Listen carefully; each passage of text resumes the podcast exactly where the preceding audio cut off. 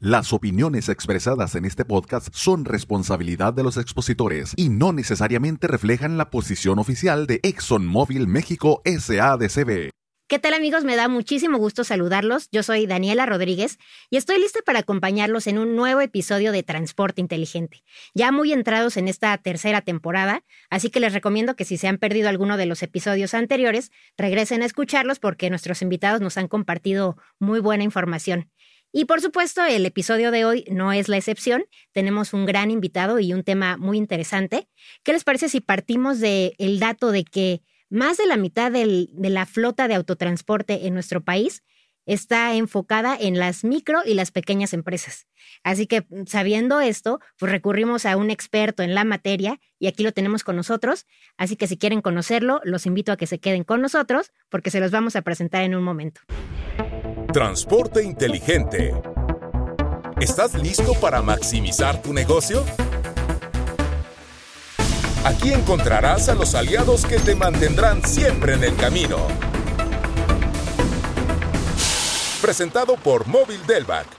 Les agradecemos muchísimo por seguir con nosotros en Transporte Inteligente y tal como se los prometí, ya está aquí nuestro invitado listo para compartir muy buenas recomendaciones con ustedes. Así que tengo el gusto de darle la bienvenida a Neftalí Martínez. Él es coach en gestión de estrategias para pymes y ha brindado consultoría a cientos de pymes a nivel nacional y además es autor del libro Creer, Crear y Croar, breve guía para emprendedores. Neftalí, bienvenido. Muchísimas gracias por acompañarnos. Hola, Dani. Gracias a ustedes por invitarme, por considerarme y yo encantado de la vida de platicar de pymes. Perfecto, pues un gusto tenerte por aquí, Neftalí. Y fíjate que en este podcast tenemos la costumbre de iniciar con una pequeña dinámica para romper el hielo, para que nuestro auditorio te conozca mejor.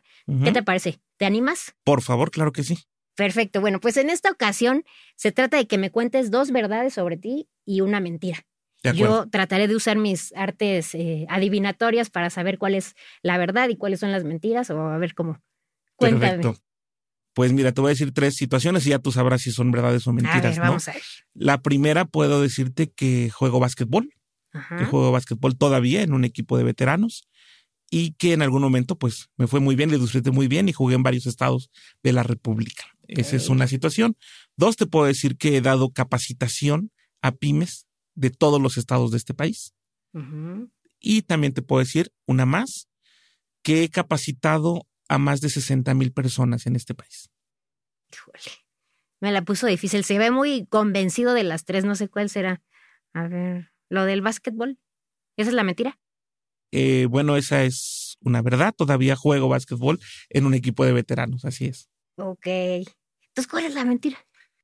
La mentira es que me falta estar todavía en Sonora y en Chiapas. Todos los ah. demás ya he estado 30 estados de este país capacitando emprendedores y empresarios pyme. Eso de manera presencial, porque de manera virtual sí he estado en todo el país. Ah, perfecto. No, bueno, después de mi fracaso en, en esto de las artes adivinatorias, pasamos al tema que nos ocupa hoy. ¿Qué te parece? Por favor, claro que sí, con mucho gusto. Y justamente para empezar, nos vamos a lo más básico. Claro. Cuéntanos, por favor, ¿qué es una pyme? Una pyme.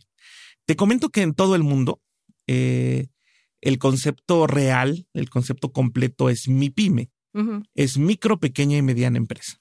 En México, como le cortamos los nombres a todo, saludos a las Lupitas. En lugar de Guadalupe le decimos Lupitas, a las Alicias les decimos Lichas, ¿no? A las Leticias les decimos Letis. Bueno, en México a las MIPYMES les decimos pymes. Pero el correcto eh, la correcta nomenclatura es MIPYME, micro, pequeña y mediana empresa. Es una clasificación por tamaño. En México, esa clasificación tiene dos criterios básicos. Uno es el número de trabajadores y otro es el volumen de sus ventas. El más común es el número de trabajadores. Pero también se habla de que existen eh, tres sectores básicos de la economía, tres sectores básicos por actividad empresarial. Esto es eh, industria, comercio y servicios. Entonces, bajo estos criterios en los que se clasifican las empresas, que dicho sea de paso, eh, el correcto nombre a nivel, digamos, de investigación es unidad económica. Las empresas son unidades económicas que producen bienes o prestan servicios para satisfacer necesidades de la sociedad. Entonces, de todas las unidades económicas que hay en este país, que dicho sea de paso también, son aproximadamente o eran aproximadamente 5 millones. En México había 5 millones de empresas, 5 millones de unidades económicas según el INEGI. El INEGI eh, maneja algo que se llama censo económico. El censo económico es un barrido completo de unidades económicas. En México había 5 millones, y digo había, porque es un dato del 2019, ahora en realidad quedan 4. Tú me dices, ¿dónde está ese otro millón? Bueno, pues fue parte de los residuos de la pandemia. Entonces, las MIPIMES o las pymes, como les decimos, son las empresas que son consideradas micro, pequeñas y medianas. En un momento más te daré, si quieres, una explicación más amplia de cuál es ese tamaño. Justamente pasamos a que nos cuentes cómo, se, se dividen por el tamaño. Claro.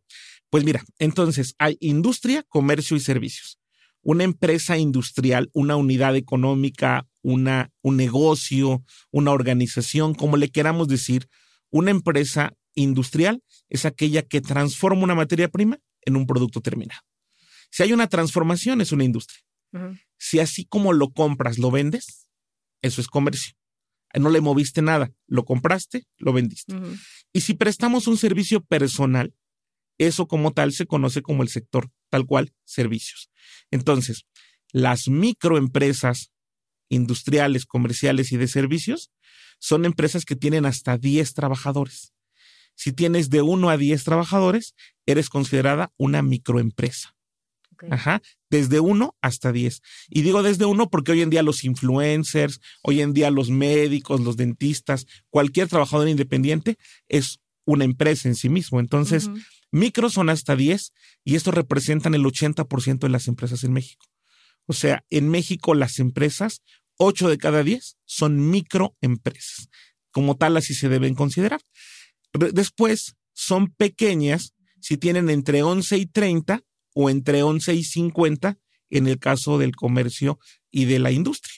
Entonces, entre 11 y 30 o entre 11 y 50 van a ser pequeñas hasta 100 trabajadores o hasta 250 en el ramo de comercio, de industria, también ahí se vería que serían medianas empresas.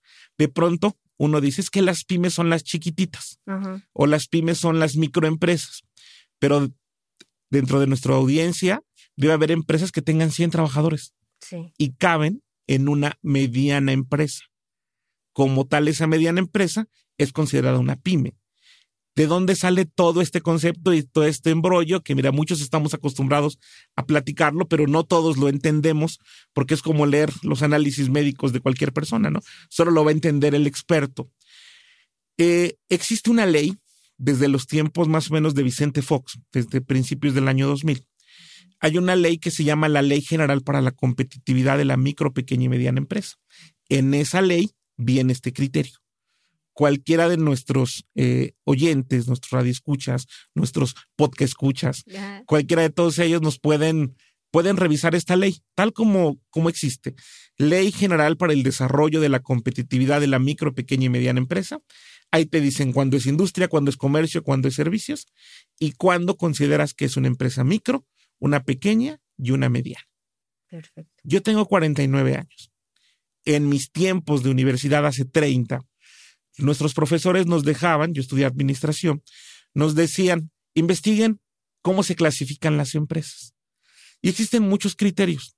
Y en México los profesores decían, ve al Banco de México, ve al INEGI, ve a Hacienda, antes no existía el SAT, ve a Hacienda, el INEGI, el Banco de México, NAFINSA, la Secretaría de Economía, y todos ellos te van a dar el criterio.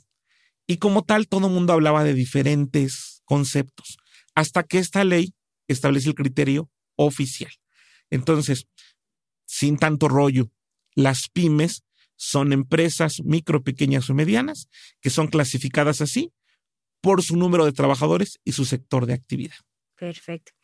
Oye, Neftali, y en lo que se refiere a las empresas de transporte, ¿cómo aplica esta clasificación? Porque tenía entendido que era con base en el número de unidades que tenían. En el caso, digo, todas las empresas entran en esta clasificación independientemente del giro. Eh, el criterio básico, el número uno, es el número de trabajadores. Cuando el número de trabajadores resulta medio confuso, el segundo criterio es el volumen de ventas. Ajá. Y aquí hay un criterio básico. Eh, te voy a contar, de pronto se dice hasta 4 millones de pesos al año. Las empresas que facturan hasta 4 millones de pesos al año, como que pasan a la siguiente liga, ¿no? En México hay, antes se decía REPECO, régimen de pequeños contribuyentes, hoy muchos están en el régimen simplificado de confianza, son temas legales. Ah. Pero cuando uno pasa de 4 millones de pesos de facturación al año, se habla de que ya está en otro nivel, ya no puede ser considerada una empresa chiquita. Ajá. Entonces, esta ley dice que hay un criterio por trabajadores y luego un criterio por ventas. Y el tercer criterio, ese sí es el último, es cuando los primeros dos no te sirvieron para clasificarla. El tercero es una especie que le llaman tope máximo combinado. Y esa es una ponderación entre trabajadores y ventas. Si te das cuenta, ahí no entra el criterio de número de unidades respecto al autotransporte. Para mí el tema de transporte tiene que ver con el sector servicios. Nosotros no transformamos nada. Nosotros no transformamos una materia prima y entregamos un producto terminado. Como tampoco compramos, tal vez sí, pero en general no. No compramos eh, tractocamiones, no compramos cajas y las vendemos. O sea, ese no es nuestro servicio. Nosotros transportamos. Entonces, nosotros entraríamos en el sector servicios y podríamos pensar que hasta 100 trabajadores podríamos ser considerados como una pyme. Perfecto. Oye, Neftali, y otra cosa eh, importante, cuéntanos cómo se puede eh, distinguir una empresa, una pyme saludable. Pues mira, todas las empresas, eh, el concepto, bueno, respecto a los fines económicos con los que tú tienes una empresa, existen dos básicos, ¿no? uno es si es lucrativo o si no es lucrativo. Cuando no eres lucrativo, tu modelo de negocio no va enfocado a ganar dinero, no a, digamos, acumular riqueza. Eso es no lucrativo. Podemos pensar a lo mejor en una organización de beneficencia, podemos pensar a lo mejor en, en una escuela que propiamente no tiene fines de lucro. Pero la mayoría de los que estamos aquí, los en nuestro staff, tú, yo creo que trabajamos por dinero. Decía un amigo, me gusta el dinero y me gusta gastármelo, ¿no? Entonces yo creo que todos los que tienen un negocio están buscando eso, que se maximice su dinero. Una empresa saludable, o en términos muy prácticos, muy básicos, un negocio solo es negocio si el ingreso supera el gasto, ¿no? Una vez escuché una frase de Dani que decía, seré rico cuando mis ingresos superen a mis gastos y mis gastos igualen a mis deseos. Ah. Yo creo que en una empresa si te alcanza para dar el servicio, para pagar tus cuentas, para pagarle a tus trabajadores, para pagar tus impuestos y todavía te queda dinero para irte a Cancún un fin de semana, yo creo que eso es una empresa saludable. Una empresa saludable es una empresa que te lleva a, dormir tranquilo, porque has pagado correctamente tus impuestos, porque pagas tu nómina, porque tienes tu flota eh, en óptimas condiciones, porque los clientes tocan a tu puerta, porque alguien te sigue recomendando. Te cuento además que en estos tiempos las empresas sanas son empresas magnéticas, son empresas que todos quieren estar ahí, los clientes, los proveedores, los colaboradores. Eso para mí es una empresa sana, incluso más allá de lo más básico que es el dinero. Perfecto. Y también las empresas sanas pues tienen un claro plan, ¿no? Una estrategia de hacia dónde van, lo que quieren conseguir. Neftali, cuéntanos, por favor, qué papel juegan las estrategias en, en todas estas eh, empresas, pequeñas y microempresas, y, y cómo se definen. Con mucho gusto. Mira, la palabra estrategia viene del término general. Estratega quiere decir general. Si tú te remontas a las películas de guerra, si tú recuerdas cómo es allá afuera todo el, el mundo real, digamos, yo doy clases hace muchos años y les digo a mis alumnos eh, el mundo real, el mundo de las empresas. Un estratega es un general que está en el alto mando, pero que además conoce de todo. El general está en la parte de arriba, está viendo hacia el futuro.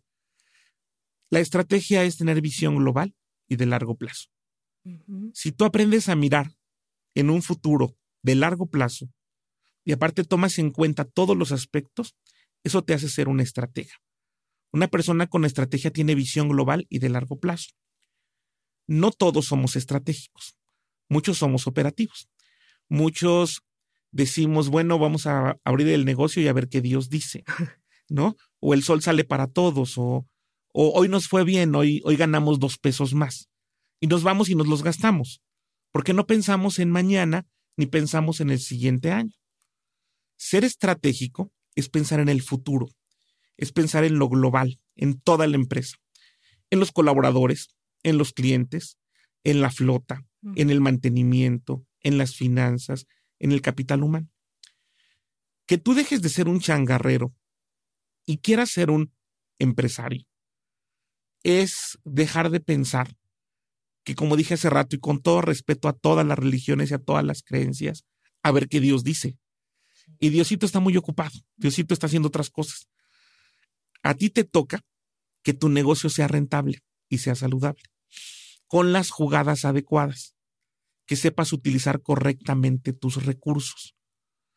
Toda empresa, independientemente de su giro, tiene cuatro pilares. Mira, la operación, que en este caso es la operación y la logística. Dos, las finanzas, los dineros. Tres, lo comercial. De nada sirve de pronto tener lo mejor de lo mejor si no lo sabes vender. Entonces, lo comercial. Y cuarto, el capital humano. ¿Cómo tratas a tu gente? Ser estratégico es pensar si en la logística, si en la carretera, si en las llantas, si en los tractocamiones, pero también pensar en cómo venderlo, en cómo cobrarlo, en cómo administrar el dinero y en cómo tratar a tu gente para atraerla, retenerla y desarrollarla. Ser estratégico es tener una visión global y de largo plazo que te deja de lado esa idea de pronto de ser changarrero y empiezas a ser empresario. Y aquí necesitamos a muchos empresarios que puedan maximizar sus beneficios y puedas minimizar sus costos. Eso es estratégico. Perfecto. Oye, y aprovechando que tocas este tema de pasar de changarrero a empresario, para aquellos que quieren dar ese salto, cuéntanos cuáles son las claves que deben tomar en cuenta para hacerlo. Con mucho gusto. Mira, eh, de pronto nos han inyectado la cultura del emprendedurismo, de, echarle ganas, de que todo vaya bien, de tener fe, de decretar. Y creo que está bien, es, es fabuloso tener una cultura emprendedora. Pero la cultura empresarial, empresarial te debe llevar a otras cosas. Primero que nada, para ser un empresario tienes que pensar que tú produces bienes o prestas servicios, pero para satisfacer necesidades de la sociedad. Entonces tienes que estarte preocupando y ocupando por lo que quieran tus clientes, por sus necesidades y por sus problemas. No las debes suponer. ¿A quién le debes preguntar lo que quiere el cliente? Al cliente. ¿Y cómo lo vas a hacer? Pues puedes ocupar formularios, encuestas, eso te lleva, si te das cuenta, a profesionalizar temas muy básicos. De pronto, muchos de nosotros, porque así fuimos educados, para llevar las cuentas usamos un cuaderno, una pluma. Aquel que ya más o menos le sabe, una hoja de cálculo en Excel. Pero de pronto empieza a ver ERPs, CRMs, sistemas de facturación, sistemas de inventarios, sistemas logísticos, eh, geoposicionamiento satelital, entonces, si te das cuenta, cuando uno empieza a profesionalizar o aumentar tecnología y procesos, son los primeros pasos para ser ya un empresario, alguien que está pensando incluso en maximizar sus ganancias. Porque de pronto, como te digo, no todos tenemos la cultura de pagar impuestos, de entender qué es el impuesto al valor agregado, el ISR, qué es la carga social en los trabajadores, y de pronto también uno se siente muy bueno con su negocio y no contrata al que sabe. Mm. Tenemos que tener un buen contador. Tenemos que tener un buen diseñador de marketing en las redes sociales. Debemos de tener a lo mejor un mercadólogo. Debemos de pronto tener un diseñador, un abogado.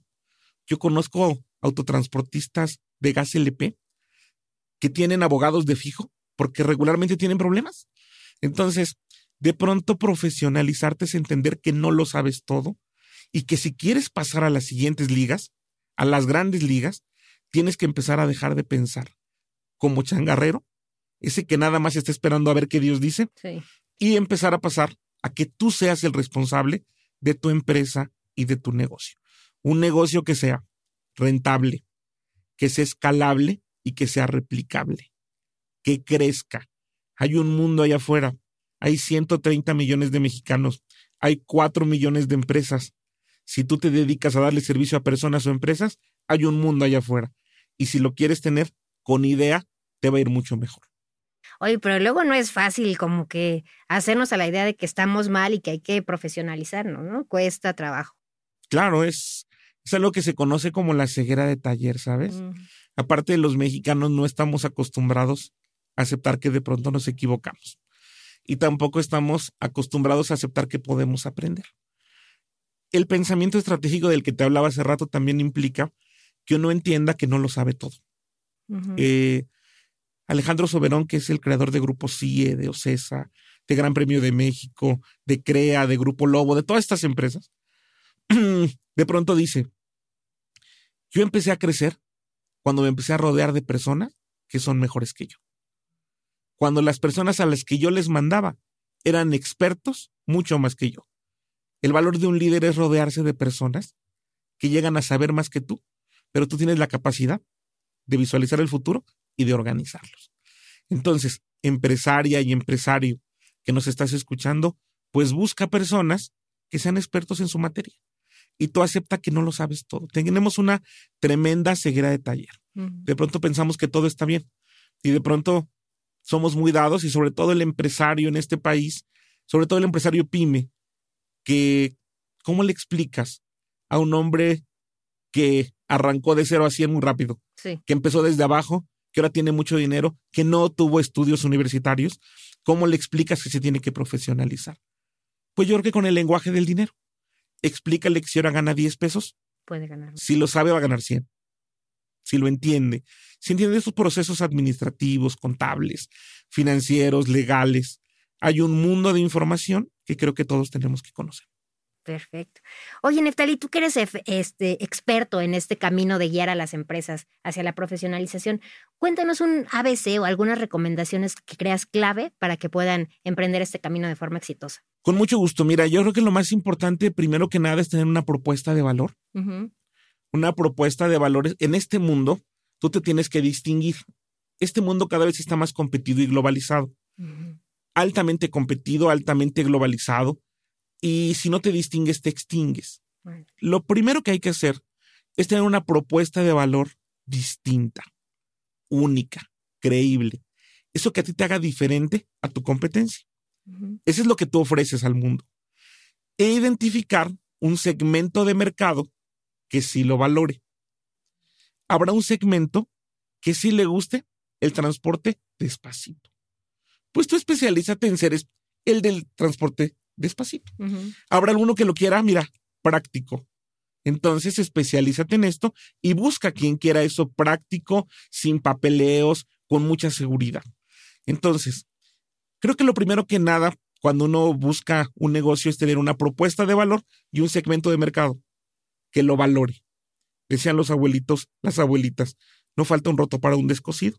Bueno, pues entonces ten una propuesta de valor y ve y entrégasela alguien que sí lo valore.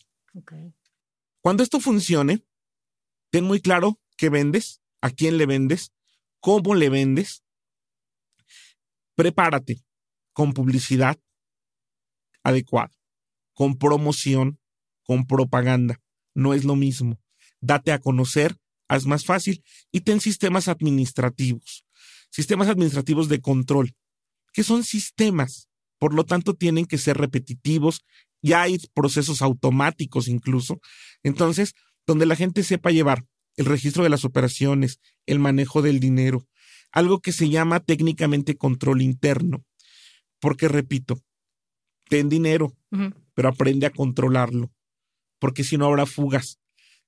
Cuida tu negocio. Dicen por ahí, si el negocio te da, tienes que darle. Da mantenimiento, no solo a las máquinas, no solo a los fierros, también a las personas.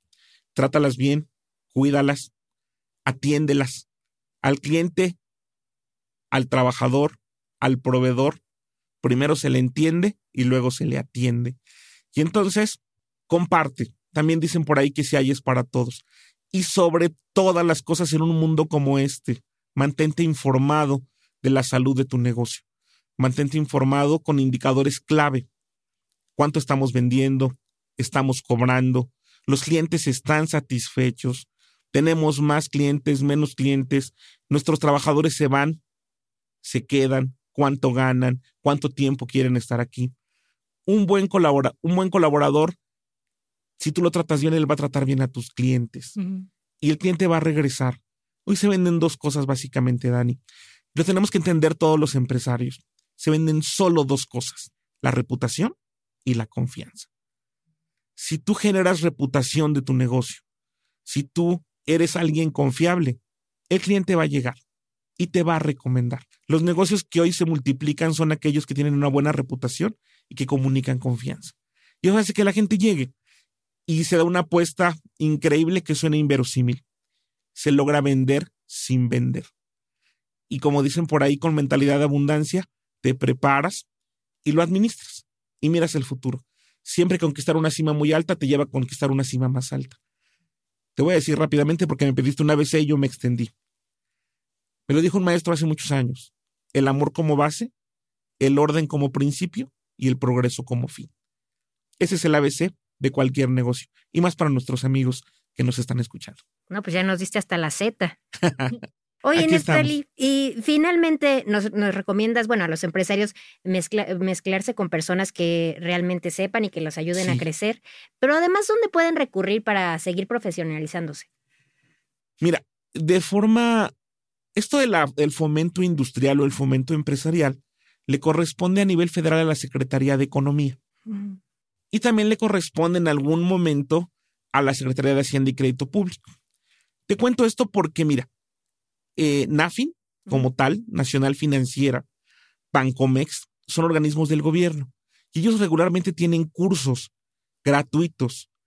Eh, en cada uno de los estados de la República hay secretarías de desarrollo económico, también tienen capacitación para empresarios y también tienen capacitación para pymes.